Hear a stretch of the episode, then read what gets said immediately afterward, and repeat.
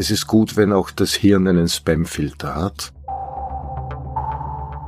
Unser Leben wäre anders, gäbe es die EU nicht. Ja, das heißt, es spielt in unser Leben hinein. Der Roman ist ja nichts anderes als die Zeit in Erzählung gefasst.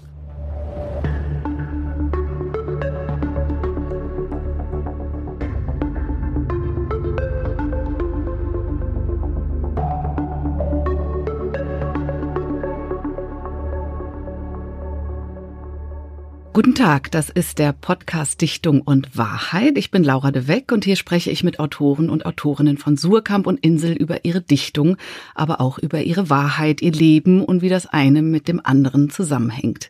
Heute freue ich mich sehr, meinen ersten Gast, meinen allerersten Gast begrüßen zu dürfen. Es ist Robert Menasse. Herzlich willkommen. Ja, guten Tag.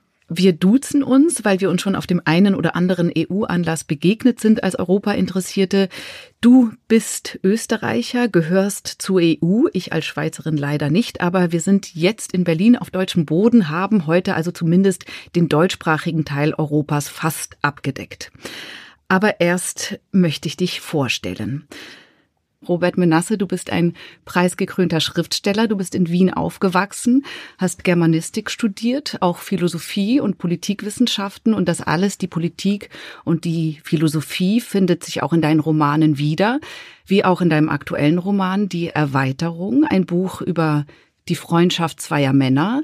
Der eine Ministerpräsident, der andere ist ein EU-Kommissionsbeamter und diese Freundschaft zerbricht an unterschiedlichen politischen Visionen. Aber über das Buch wollen wir uns etwas später unterhalten. Jetzt erstmal über deine Dichtung und dein Leben. Du bist ein Literat, der immer wieder dein Land auch kritisch bespiegelst. Du bist äh, Schriftsteller, Essayist und ich würde auch sagen, europapolitischer Aktivist. Und hier bei Dichtung und Wahrheit wollen wir als erstes immer erfahren, ob ein Gerücht, das wir aufgeschnappt haben, ob das auch stimmt, ob das der Wahrheit entspricht.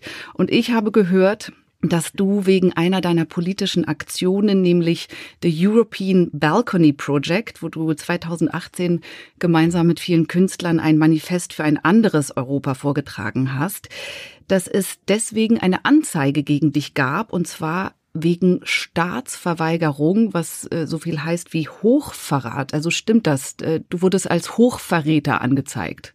Meines Wissens wurde ich nicht angezeigt, sondern äh, in einer Glosse eines rechtspopulistischen oder quasi faschistischen Journalisten als Hochverräter äh, bezeichnet. Aber also du musstest keinen Anwalt äh, nein, herbeiziehen. Nein, nein, nein. Aber warum warst du in seinen Augen ein Verräter? Was hast du, warum hast du das Land hoch verraten? Na, weil ich ähm, seiner Meinung nach gegen die, also gegen einen souveränen Nationalstaat Österreich bin. Ja.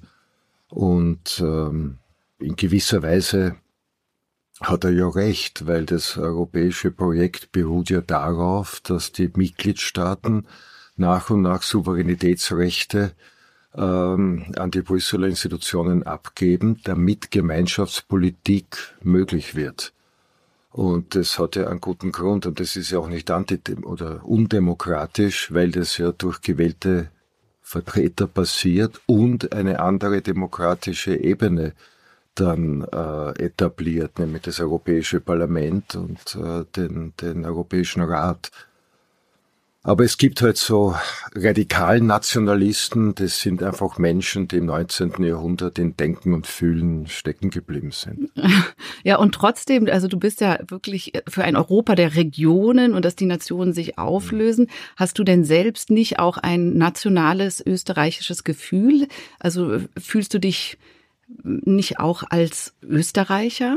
Meine Vision von Europa, einem, also einem künftigen vereinten Europa, ist nicht einfach nur ein Europa der Regionen, sondern eine europäische Republik, deren äh, Verwaltungseinheiten die Regionen sind. Ähm, ich habe immer ein Problem gehabt äh, damit, äh, mich als Österreicher, also im Sinne einer nationalen Identität zu begreifen ich, ich wüsste nicht, was die nationale Idee Österreichs sein soll, außer all das, was auch in anderen westlichen Demokratien selbstverständlich ist oder sein sollte, dass das heute auch in Österreich existiert. Aber das ist keine exklusive äh, österreichische Nationalidee. Und ich habe das Gefühl, dass ich zum Beispiel mit, ich weiß es nicht, äh, äh, mit äh, Bayern zum Beispiel unter Umständen mehr Gemeinsamkeiten habe, also mentalitätsmäßig, mhm. sagen wir, oder kulturell, ja. Obwohl das eh schon eine kühne Behauptung ist, weil ich da keine Lederhosen und so weiter. Ja. Aber, aber auf jeden Fall mehr Gemeinsamkeiten als mit Tirolern, die ich nicht einmal verstehe, wenn sie reden, ja. Mhm. Ähm, die, aber bist du, bist du, als was würdest du dich bezeichnen? Naja, als Wiener, als ich, Europäer? Oder naja, als Wien und das Umland äh, Niederösterreich, das empfinde ich als Heimat. Mhm. Aber das ist auch keine nationale Identität, das ist ein Heimatgefühl. Dass, das, dass ich da ein starkes Heimatgefühl habe, ist, ist gut und schön. Das ist, und das äh, bedeutet mir auch viel. Heimat ist dort, wo man stärkere Emotionen hat, wo man auch schneller wütend wird, wenn irgendwas ist, ja, und, und wo man Tonfälle, wo man äh, bestimmte Lichtverhältnisse, äh, Gerüche anders empfindet. Also Heimat, das, das ist auch ähm, so Kultur, Mentalität, das ist einem dann alles vertrauter als anderswo.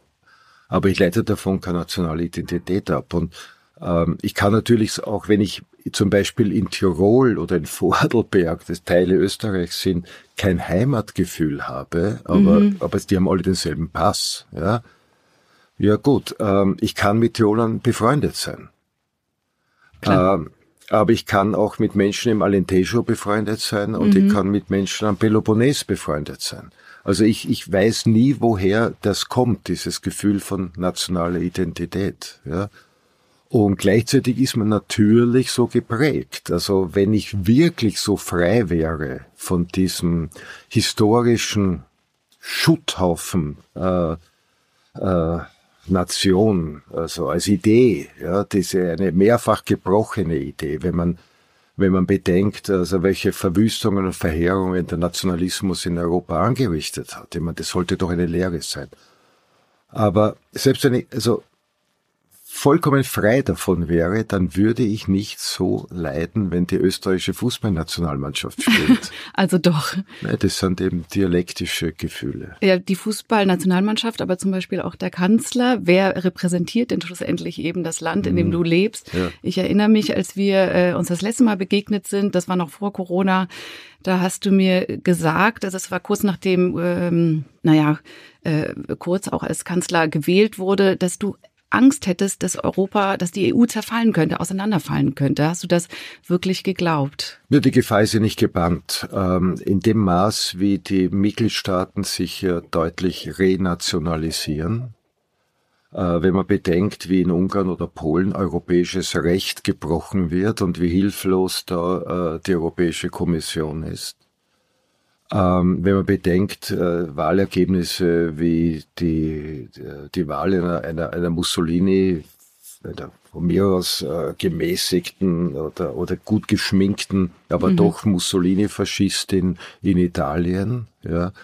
Ähm, wenn man bedenkt, äh, was in Österreich möglich war mit dem Kanzler Kurz und Vizekanzler Strache, äh, was da an äh, an Dingen, die jetzt äh, äh, aufkommen, auch durch Untersuchungsausschüsse, was da äh, möglich war, ähm, dann ist es schon eine, eine, eine reale Bedrohung äh, für, für das Gemeinschaftsprojekt, weil diese Politiker ja auch damit Stimmung machen, dass sie sich als Kämpfer gegen Brüssel mhm. vor ihren Wählern gerieren. Und und so tun. Ich meine, Polen, das ist ja ein Skandal sondergleichen, ja, dass dieses Land, das das also im, einen, einen wirklich äh, heldenhaften Kampf gegen das stalinistische Regime und gegen das, das Kriegsrecht von Jaroszewski und so weiter gekämpft hat, wo es einen Untergrund gab, Freiheitsbewegung, die Solidarność und so weiter, dass dieses Land nach der Wende jetzt so tut, als wäre es schon wieder fremdbesetzt, nämlich von Brüssel. Mhm. Ja dass Länder in Europa einfach äh, Politi Politiker oder politische Parteien so kokettieren mit einem EU-Austritt. Das sind Zentrifugalkräfte, die nehme ich ernst. Und äh, gleichzeitig aber sehe ich äh, im Moment äh, auch eine Dynamik in die Gegenrichtung, ganz einfach durch die Krisen. Durch den Krieg und, jetzt auch. Und, und durch den Krieg, was wieder doch mehr Einigkeit zur Folge hat bei Gefahr des sonstigen Untergangs. Ich gebe ein kleines, aber ziemlich ähm, eindeutiges Beispiel.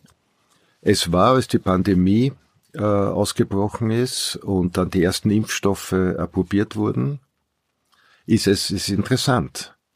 Keinem einzigen EU-Mitgliedstaat gelungen, alleine mhm. nur für die eigenen Bürger genug Impfstoff zu besorgen. Erst als sie das delegiert haben und Brüssel für alle den Impfstoff besorgt hat und dann verteilt hat, haben wir den Stich bekommen. Mhm. Ja, das zeigt, äh, wie, wie notwendig und auch wie viel vernünftiger in sehr vielen Fragen Gemeinschaftspolitik ist. Aber dafür muss man eben auch äh, nationale Souveränität aufgeben. Und das führt in kleinen Schritten perspektivisch, ich werde es nicht erleben, zum Ende des Nationalstaats. Aber ich glaube, dass das doch für jeden einsichtig sein müsste, dass es ein ehernes historisches Gesetz gibt, und zwar das einzige, das immer stimmt, über alle Menschheitsepochen hinweg. Alles, was einen Anfang hatte, hat auch ein Ende. Ah. Und es gibt keinen Grund zu glauben, dass eine, ein Gedanke, eine Idee des 19. Jahrhunderts ab jetzt bis in alle Ewigkeit gültig bleiben wird, nämlich die Idee des Nationalstaats. Das wird eine, ein, ein Ende finden, so wie die Sklavenhaltergesellschaft, so wie das Feudalsystem, so wie die Reichsidee äh, und wird auch der Nationalstaat irgendwann untergehen. Und wenn man jetzt sagt, na ja, aber die Menschen haben so ein, ein geradezu, also, also ein Bedürfnis danach, das ist ein Identitätsangebot, das jeder Mensch braucht. Wenn die Nationsidee ein ontologisches Bedürfnis der Menschen wäre, dann gäbe es Nationen seit dem Neolithikum. Mhm. Weil alles, was durch die gesamte Geschichte durchgeht, ist im Neolithikum begründet worden. Ja, der, das, das Privateigentum, die Familie, äh, die, die, die Viehzucht, äh, das Handwerk. Also was im Neolithikum begann, ist ontologische Eigenschaft des Menschen. Mhm und alles andere nicht. Na, man könnte jetzt aber auch sagen, ja gut, die EU hatte auch einen Anfang und sie wird auch ein Ende haben. Das glaube ich ja, ja. Aber das werden wir ganz sicher nicht erleben. Und ähm, warum soll nur ein geeintes Europa das Ende der Geschichte sein? Mhm. Also ist es auch klar, dass auch die EU irgendwann einmal überwunden wird oder sagen wir im Hegelschen Sinne aufgehoben. Ja, und es ist ja interessant, was ja in Europa niemand also so in der täglichen Diskussion über Europa also mitdiskutiert oder, oder bedenkt. Warum äh, gibt es bereits eine Organisation afrikanischer Staaten? Die Gründung der OAS war dezidiert nach dem, nach dem äh, äh, Vorbild Europa. Mhm. Ja? Also man sieht, dass da schon Dinge beginnen. Der Versuch, einen gemeinsamen Markt in Lateinamerika herzustellen. Das sind alles Schritte in diese Richtung. Ja, und trotzdem ist so der Tenor in ganz vielen Medien der EU ist, dass es überreguliert ist und unbürokratisch oder nee, bürokratisch und undemokratisch, ja. obwohl anscheinend, äh, glaube ich, Brüssel weniger Beamte hat als Wien. Es ist gar nicht so bürokratisch, ja. aber es trotzdem. hat auch weniger Beamte als Berlin, weniger Beamte als äh, und zwar nur zur äh, Verwaltung des Kontinents, weniger mhm. Beamte als zum Beispiel Wien oder München oder Berlin zur Verwaltung einer Stadt. Ja. Das ist schon interessant. Und und zur Überregulierung auch noch ein Satz. Ich weiß nicht, wie bewusst einem Durchschnittsbürger ist, wie viel Gesetze im nationalen Parlamenten im Laufe einer Legislaturperiode beschlossen werden. Nämlich? Ich weiß es auch nicht. Ja. Aber es sind wahnsinnig viele. Was machen die da dauernd? Das, die Gesetzgeber. Ja? ja. Äh, wozu sitzen die im Parlament? Wozu gibt's eine Regierung? Die beschließen Gesetze. Das ist deren Job. Ja? Und dieser, diese Gesetze haben einen Sinn. Sie sollen das gesellschaftliche Leben irgendwie ordnen und regulieren. Ja, so. Was die EU macht, ja, also die, was die Regul sogenannten Regulierungen betrifft. Das ist nichts anderes als die, die Versuche der verschiedenen Länder in der Gesetzgebung zu harmonisieren. Mhm, mh. Ja, es gibt nicht ein Gesetz mehr, nur weil es die EU gibt. Ja, und niemand sagt, es ist unfassbar, wie der Bundestag mich überreguliert. Ja, ja. Ja, aber kaum hört man, dass dass da irgendwas in Brüssel beschlossen wurde, wird schon von Überregulierung gesprochen. Aber Brüssel hat beschlossen die Aufhebung der Roaminggebühren und nicht der Deutsche Bundestag. Mhm, mh. Brüssel hat beschlossen die, die Harmonisierung aller Stecker ja, und nicht der Deutsche Bundestag und so weiter und so weiter. Ja. Und die Geschichte mit der Gurke übrigens ist eine moderne Legende, die nie gestimmt hat. Aber warum schreiben eigentlich so wenige Künstler oder überhaupt Autoren über die Europäische Union? Ich bin froh, dass wir jetzt endlich zur Literatur kommen. Ich war schon narzisstisch genau. gekränkt. Ich habe schon geglaubt, es kommt nie mein Roman zur Sprache. Aber die Frage ist gut. Die Frage ist deswegen gut, weil ich in der Tat mich selbst auch schon sehr oft gewundert habe. Mhm. Es ist die Rahmenbedingung, die, oder es sind die Rahmenbedingungen unseres Lebens, unseres Alltags, unserer Politik, unserer gesellschaftlichen Ordnung. Das heißt, eine Grundlage unseres täglichen Lebens. Unser Leben wäre anders, gäbe es die EU nicht. Ja, das heißt, es spielt in unser Leben hinein. Und wer erzählen will, in einem Roman zum Beispiel, wie wir heute leben, was heute passiert, was die Epoche prägt, ja, was ja die Aufgabe des Romans ist. Der Roman ist ja nichts anderes als die Zeit in Erzählung gefasst. Wer das will, muss irgendwie direkt oder sehr vermittelt oder ganz radikal vermittelt, aber doch irgendwie das mitreflektieren. Mhm. Und als ich das, als ich, als mir das klar wurde und begonnen habe auch darüber zu diskutieren, auch mit Kollegen oder bei literarischen Veranstaltungen, da habe ich noch gar nicht äh, mit den vorhergehenden Roman Die Hauptstadt geschrieben gehabt, da habe ich darüber zu diskutieren begonnen. Hat man immer gesagt, nein, das geht nicht. Man kann die EU, die EU nicht erzählen. Mhm. Und dann ist mir eines klar geworden und ab dem Moment habe ich mein Erzählen erst wirklich gefunden. Mhm. Mir ist eines klar geworden.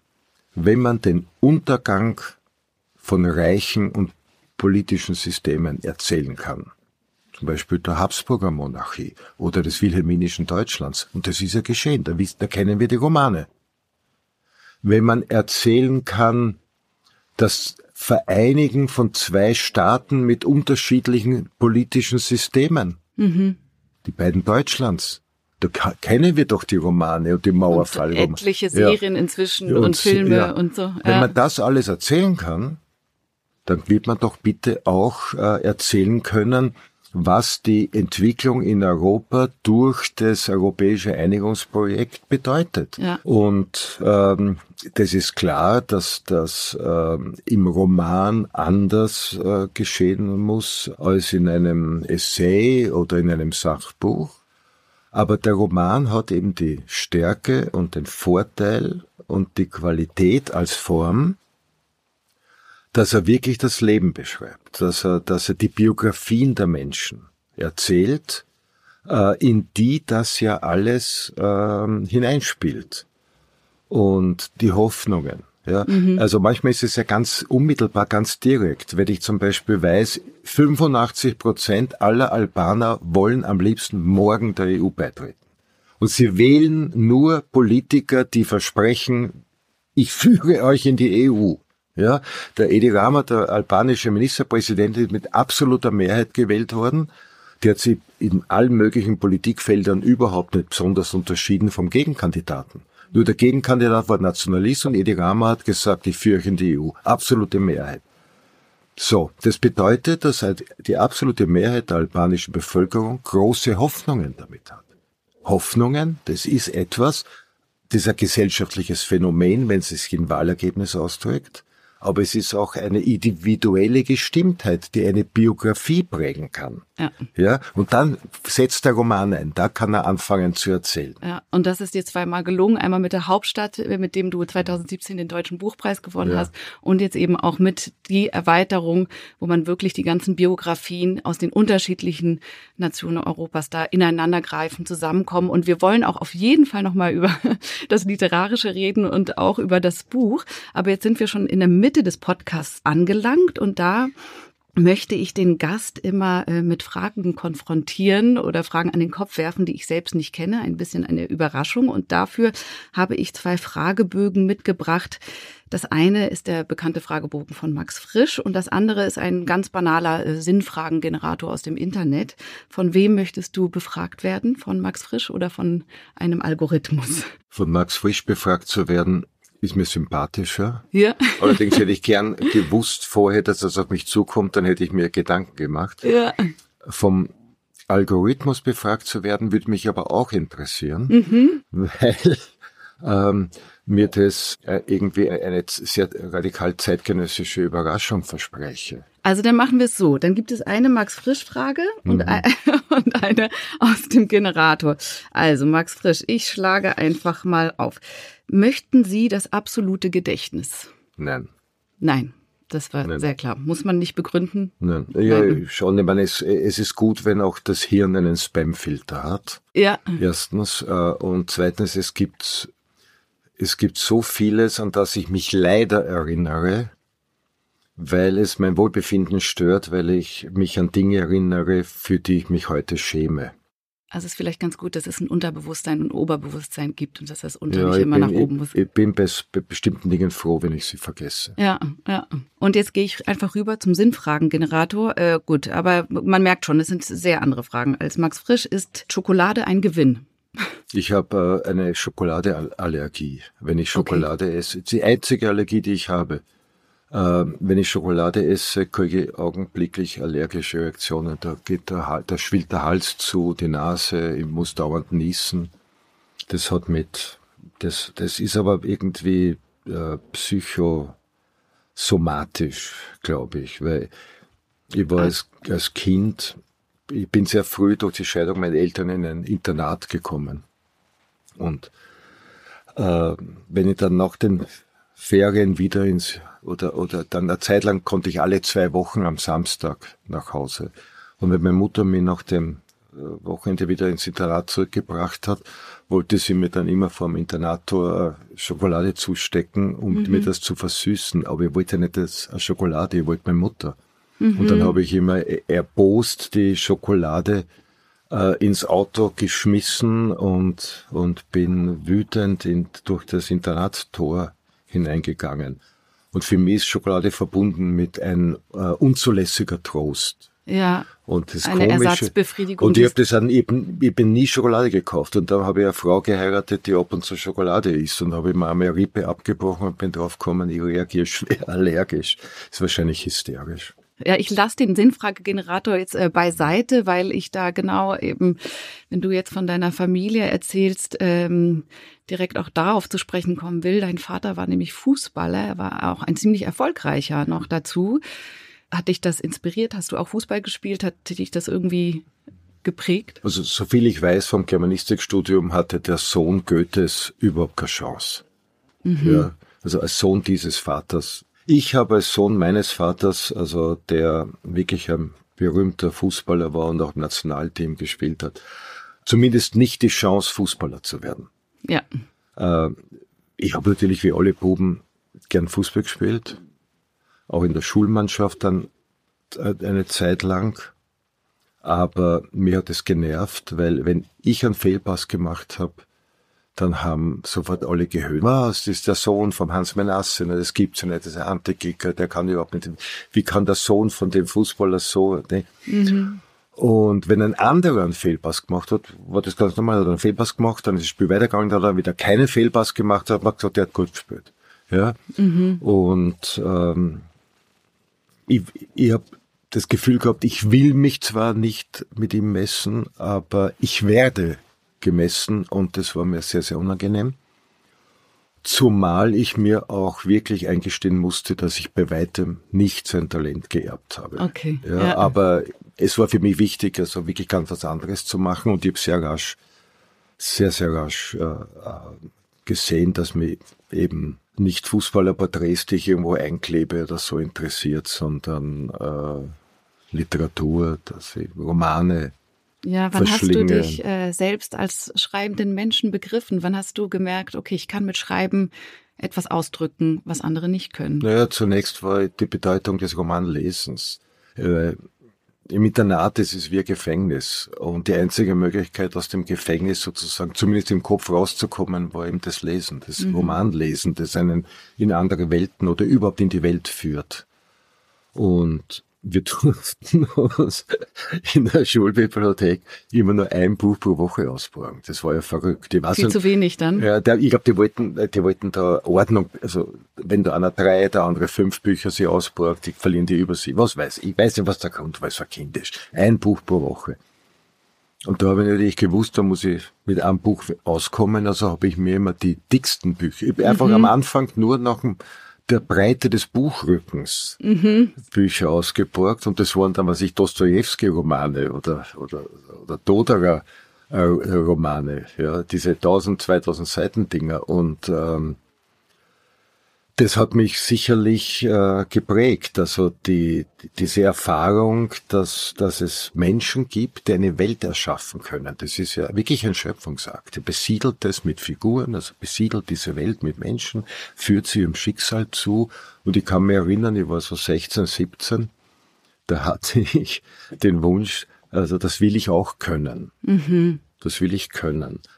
Aber das ist nicht mein Antrieb äh, geblieben, sondern äh, das war der, der, der Anstoß.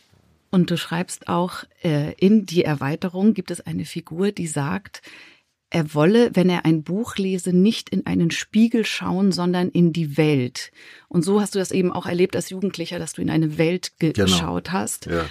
Aber ist es nicht auch doch ein bisschen ein Spiegel oder eben auch gerade? Es ist ein Spiegel ab dem Moment, äh, ab dem man sich selbst als Teil dieser Welt begreifen kann. Mhm. Oder zumindest als Teil eines Teils der Welt. Ja? Also mein Problem mit zum Beispiel mit dem Mauerfall und Wiedervereinigungsromanen ist ja, dass natürlich die, die das schreiben und die, die das lesen, sich natürlich, wesentlich in Deutschland, äh, sich natürlich als Teil dieser Welt begreifen können oder dabei sogar etwas über sich erfahren. Mhm. Ja. Aber meine Kritik daran ist, ähm, dass diese Romane so tun, als gäbe es nur Deutschland. Okay. Ja. Und das Interessante ähm, an, an großen Romanen ist ja meiner Meinung nach, dass sie sozusagen den Kontext erweitern. Ja. Ähm, ja, du also hast auch Beispiel, den Satz gesagt, durch das Lesen von Romanen kriegt man einfach eine andere Welthaltung. Ja, davon bin ich überzeugt und wenn ich daran zweifle, dann, dann verordne ich mir die äh, Überzeugung wieder. Mhm. Und ist nicht das auch einfach, also für mich ist Literatur auch zum Teil ein großer Trost, den andere vielleicht in der Religion suchen. Ich weiß nicht, dein Vater war Jude, deine mhm. Mutter Katholikin. Was bist du? Die beiden haben sich ausgemacht, mich ohne religiösen Bekenntnis äh, einmal zu registrieren und, und aufwachsen zu lassen. Mhm. Ich war als Schüler natürlich vom Religionsunterricht befreit. Und wenn der Religionsunterricht in der ersten oder in der letzten Stunde gewesen wäre, ähm, dann hätte ich ja entweder früher weg von der Schule oder später kommen, aber das ist ja so gemein, Religionsunterricht ist immer mittendrin. Ja. Jetzt musste ich immer die Klasse verlassen und am, am, am, am Korridor draußen und dann hast du gelesen? Hast du dann gelesen? Nein, ich bin da draußen gestanden und, und habe mir gedacht, was mache ich da? Und geraucht habe ich damals noch nicht, also dass mhm. ich aufs Klo gegangen wäre und der Zigarette rauchen und so. Am Gang stehen und, uh, und noch eine Hausübung machen, das war alles sehr kompliziert. Und es hat mich so gelangweilt, dass ich mir gedacht habe, da sitze da bleibe ich lieber in der, in der Klasse sitzen und höre mir das an. Ja. Und, ähm, und so habe ich dann römisch-katholischen Religionsunterricht zugehört als Hörer. Und ich glaube, ich war dann irgendwann, im Gegensatz zu den katholischen Schülern, äh, war ich der Einzige, der zugehört hat, mhm. weil die hat das nicht interessiert und die kannten das auch von zu Hause, aber für mich waren diese Geschichten, diese Bibelgeschichten, waren eigentlich recht spannend oder zum Teil also vollkommen surrealistisch, ja. Also mit der Jungfrau, Frau, äh, fröhlichen und unbefleckten Empfängnis mhm, oder mhm oder, oder, oder die Wiederauferstehung oder Altes Testament überhaupt. Also äh, die Geschichte mit Isaac und also der, seinem Sohn, das hat mich, also das hat mich alles wahnsinnig äh, fasziniert. Aber Christ bist du nicht geworden. Nein, aber, aber äh, ich habe eine, eine andere Dimension noch der Faszination von Erzählungen mhm, begriffen. Mhm.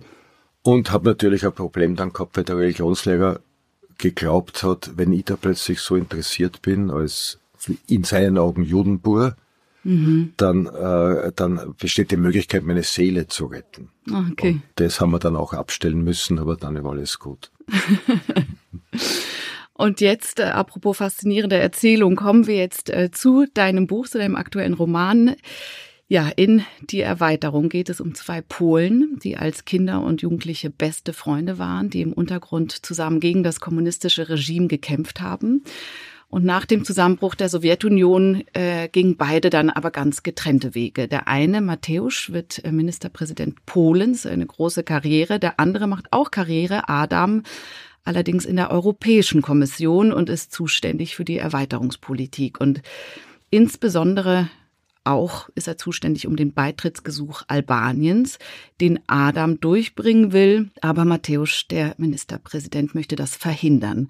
Und aus der ehemaligen tiefen Verbundenheit dieser beiden Freunde entsteht also eine politische, eine emotionale Feindschaft.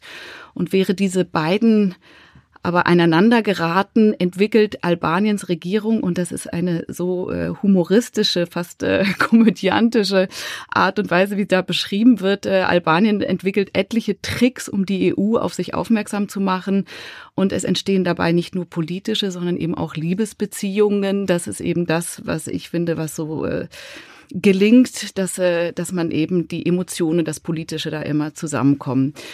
In die Erweiterung stellst du wieder wie in Hauptstadt ein großes Ensemble aus vielen Figuren zusammen, dessen Leben und Biografien manchmal tragisch, aber eben oft auch mit viel Witz ineinandergreifen.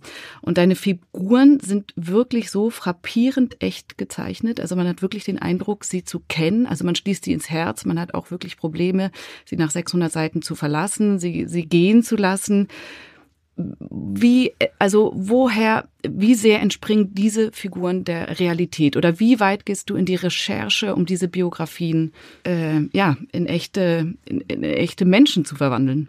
Ja, Recherche klingt so journalistisch oder wissenschaftlich und ich bin beides nicht. Ja. Also mhm. ich, ich lebe, also ich beginne so ein Projekt damit, dass ich am Schauplatz des Romans oder an den Schauplätzen einmal versuche zu leben und Alltag zu haben. Und ich bin dann mal nach Tirana-Zeit, Wohnung äh, äh, und Alltag versucht in Tirana aufzubauen und natürlich und mit dem Ziel, mit möglichst vielen Menschen zu reden, möglichst viele Menschen kennenzulernen, mir erzählen zu lassen, was sie bewegt, welche Hoffnungen sie haben, natürlich auch im Hinblick auf den EU-Beitritt mhm. und so weiter. Und habe natürlich schon auch sehr viel äh, Literatur gelesen, also mhm. äh, Geschichte. Äh, man kommt also in Albanien um die Geschichte von dem Nationalhelden Skanderbeg nicht herum damit beschäftigt. Also da gibt's ja Biografien über den und, und historische Abhandlungen und so weiter. Aber wie gesagt, also ich versuche möglichst viel Menschen kennenzulernen und zu sprechen. Und ich glaube, dass das auch mein Talent ist. Also ohne, dass mhm. ich da jetzt äh, mich selbst loben möchte, sondern das ist einfach ein Faktum. So wie manche Menschen ein Ballgefühl haben, ja. entwickelteres als andere. Oder Klavier ja. spielen können. Oder, oder Klavierstück ja. können.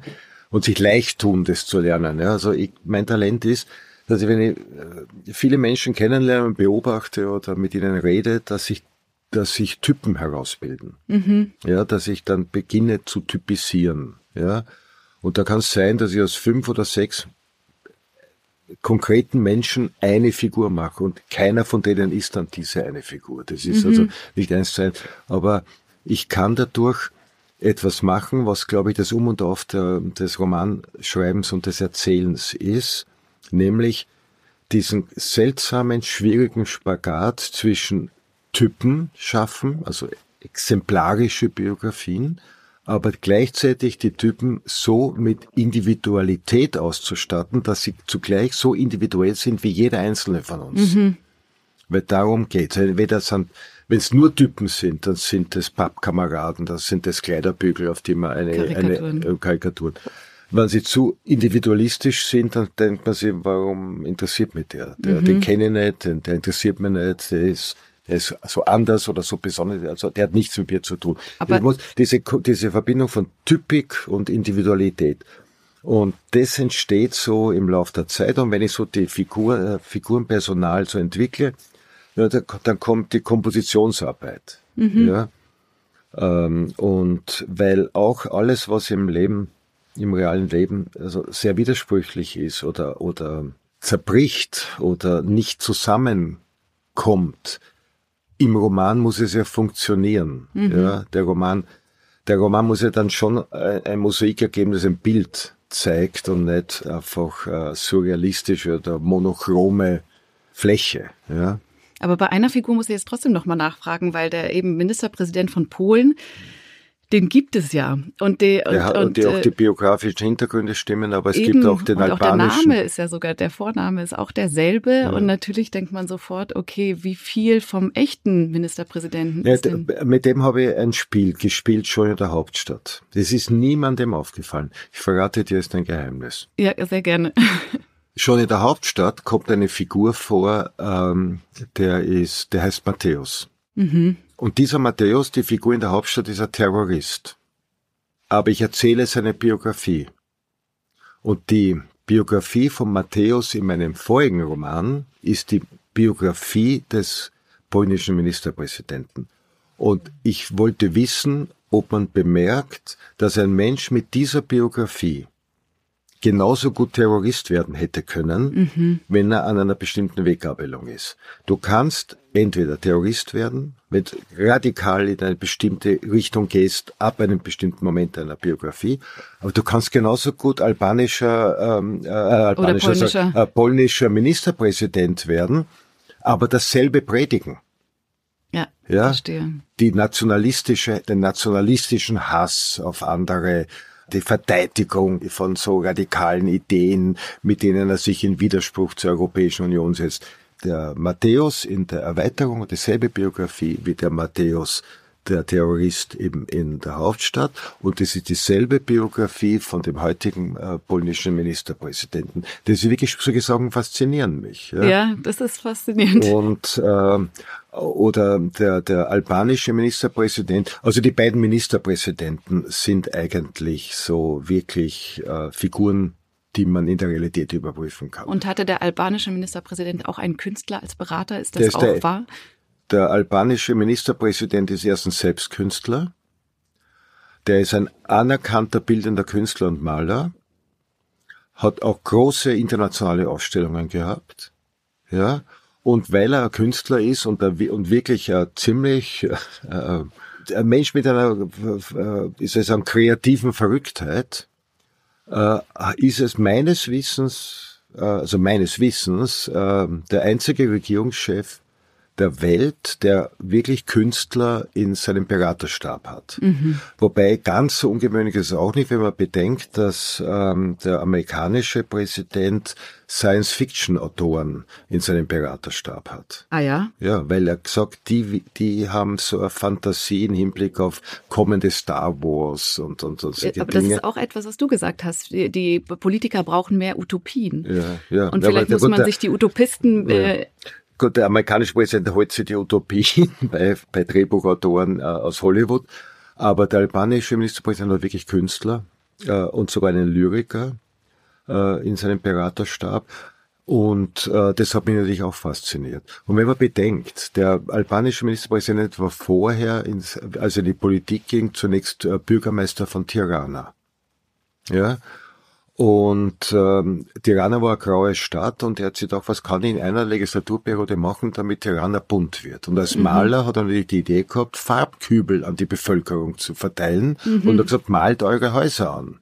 Der Maler sagt, malt eure Häuser an. Heute ist Tirana eine bunte, eine bunte Stadt. Mhm. Das ist natürlich die Idee eines Künstlers. Ja, ja. Ich, kein Realpolitiker in Deutschland, kein Bürgermeister irgendwo zwischen Darmstadt und Pforzheim hätte so eine Idee gehabt. Ja, ja. ja. und dieser Künstler, der sagt eben, oder so zitierst du ihn in dem Buch, der sagt, die Europäer interessieren sich für Märkte oder für Symbole.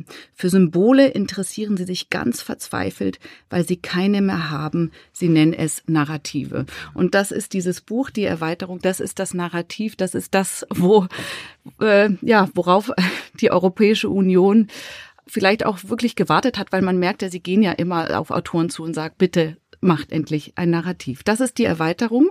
Und wir schließen schon unseren Podcast Dichtung und Wahrheit jetzt mit einer Anekdote ab, die uns unser Gast, in dem Fall Robert Menasse, erzählen wird. Und wir werden offen lassen, ob diese Geschichte wahr ist oder nicht.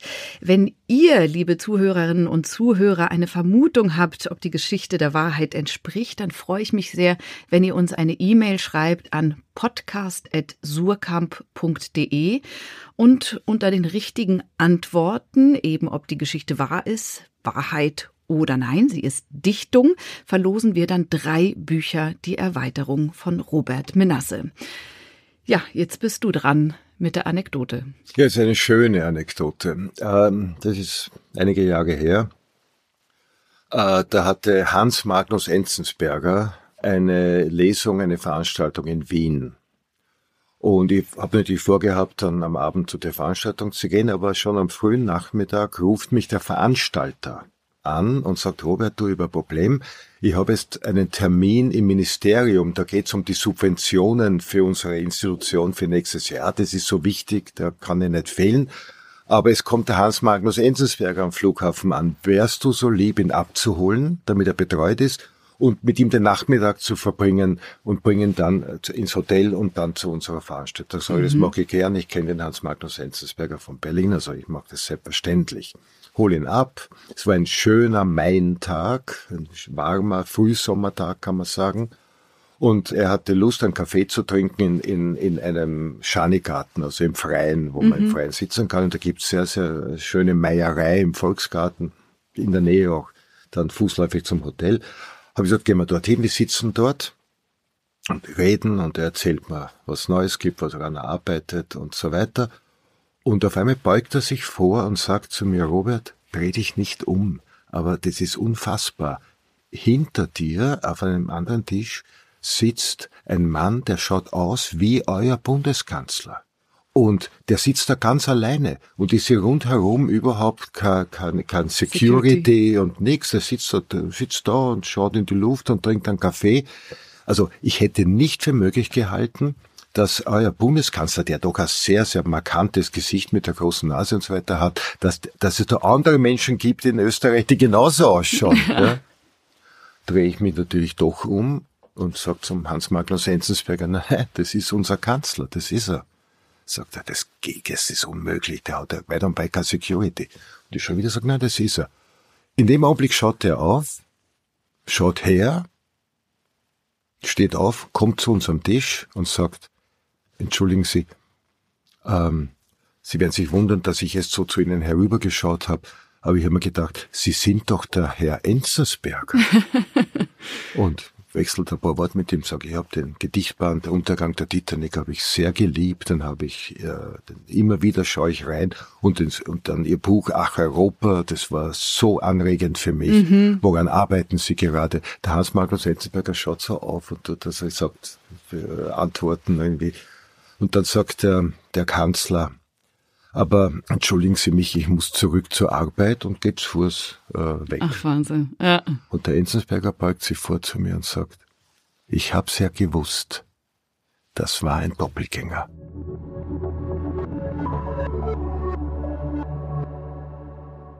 Ist die Geschichte wahr oder nicht? Ich bin tatsächlich auch mal, die Geschichte ist wirklich wahr, äh, einem Schweizer Bundesrat beim Schwimmen äh, begegnet mhm. im Zürichsee. Aber wir wissen jetzt nicht, ob das wahr ist oder nicht. Auf jeden Fall vielen Dank, Robert Menasse. Vielen Dank für dieses angenehme, für dieses anregende Gespräch. Und falls ihr, liebe ZuhörerInnen, falls ihr Anregungen zu diesem Podcast habt, dann schreibt gern eine E-Mail an podcast.surkamp.de. Vielleicht noch mit der Anmerkung eben, ob diese Anekdote wahr ist oder nicht. Und wenn ihr die nächste Ausgabe von Dichtung und Wahrheit nicht verpassen wollt, abonniert den Podcast. Bis dahin alles Gute. Tschüss, adieu miteinander und wie sagt man in Österreich? Äh, wiederhören. Wiederhören oder Baba? Baba kann man auch sagen. Servus nicht, weil ah. Servus setzt das Du-Wort voraus. Ach so, okay. Dann Baba. Baba.